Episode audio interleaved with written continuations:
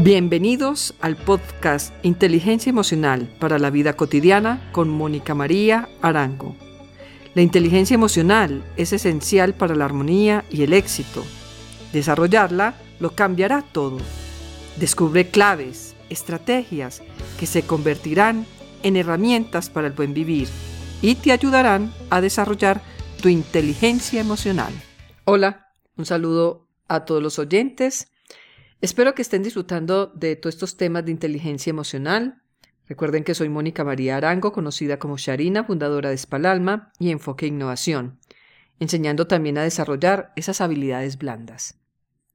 En este podcast voy a hablarles del quinto atributo de la inteligencia emocional, el cual hace referencia a las habilidades sociales, de tal manera que puedas relacionarte con cualquier persona y que puedas entablar una conversación de manera tranquila, puedas dejar tu timidez a un lado y te puedas permitir abrir las puertas y oportunidades, no solamente para ti mismo con fines personales, laborales, sociales, sino frente a cualquier circunstancia de tu vida. Estas habilidades tienen que ver con la capacidad para influenciar sobre los demás, comunicarte efectivamente, solucionar conflictos, ser un líder, ingresar a equipos de trabajo con facilidad de una manera cooperativa y colaborativa y también puedas establecer fuertes lazos de relación con los demás. Todas estas habilidades aprovechan una realidad primaria. Cada una influye en el estado anímico de los demás. Es perfectamente natural influir en el estado anímico de los otros, para bien o para mal. Y lo hacemos constantemente, contagiándonos, las emociones como si fuera un virus social. Este intercambio emocional constituye una economía interpersonal invisible, parte de todas las interacciones humanas, pero es tan sutil que no se logra percibir. En un estudio de ánimo se pidió a tres voluntarios, sin relación alguna entre sí, que pasaran dos minutos sentados en un círculo de silencio. En el transcurso de esos dos minutos, la persona más expresiva en lo emocional transmitió su estado de ánimo a las otras dos personas. En cada una de esas sesiones, el estado de ánimo que se mostraba más expresivo al entrar era también el que sentían los otros dos al salir, ya fuera alegría, aburrimiento, nerviosismo o enfado.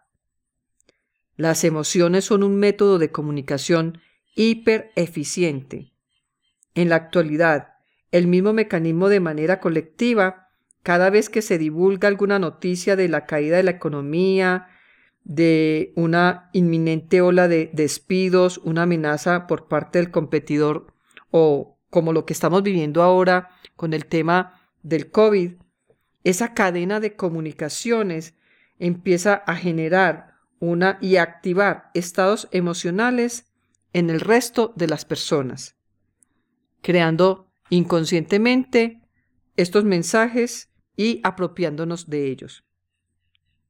Los estudios también han demostrado que los buenos sentimientos se extienden con mayor potencia que los malos. Los efectos eran muy saludables, pues fomentan la cooperación, la justicia y el buen desempeño grupal. Como se dan cuenta, las emociones juegan un papel crucial por lo que es necesario, de manera consciente, gestionar estas corrientes a favor para no dejarse hundir por ellas. Se ha encontrado también que la sonrisa es la más contagiosa de todas las señales emotivas. Tiene un poder casi irresistible para hacer que los otros sonrían también. Y la sonrisa por sí sola activa sentimientos positivos. Vamos a hablar entonces del poder de la influencia que radica en la esencia de una comunicación elocuente, apasionada y animosa, que parece involucrar el uso de las expresiones faciales, voces, gestos y movimientos corporales para transmitir emociones.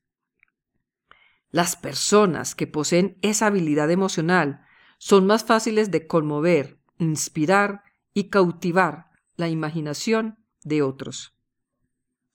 El ejemplo contrario, personas demasiado secas, inexpresivas difíciles de interpretar, que no saben qué dicen o qué quieren. Esa deficiencia en el manejo y la expresión de las emociones es una gran desventaja. Las personas con poder de influencia implementan tácticas de persuasión efectivas. Son hábiles para convencer a la gente, ajustan sus presentaciones para agradar a sus oyentes, usan la influencia indirecta para lograr consenso y apoya, recurren a puestas de escena dramáticas para establecer con claridad su punto de vista. El objetivo de toda esta capacidad de despertar emociones específicas en el otro, ya sea respeto hacia el poder propio, pasión por un proyecto, entusiasmo por superar una condición planteada o ira injustificada por una injusticia. Un gran influenciador sabe qué reacciones generará su mensaje dado, cuándo dar un mensaje basado en argumentos y cuándo debe apelar a las emociones para generar un mayor impacto. La comunicación efectiva es otra de las habilidades sociales importantes a desarrollar para alcanzar resultados en nuestra interacción social. Las personas que están dotadas de esta aptitud son efectivas en el intercambio, registrando las pistas emociones para afinar su mensaje. Enfrentan directamente los asuntos difíciles, saben escuchar, buscan el entendimiento mutuo y comparten información de manera generosa. Fomentan la comunicación abierta y son tan receptivas de las malas noticias como de las buenas. Cuando nos comunicamos abiertamente, estamos aflorando nuestro valor, abre la posibilidad de obtener lo mejor de los demás, su potencial, su energía, su creatividad y su amor.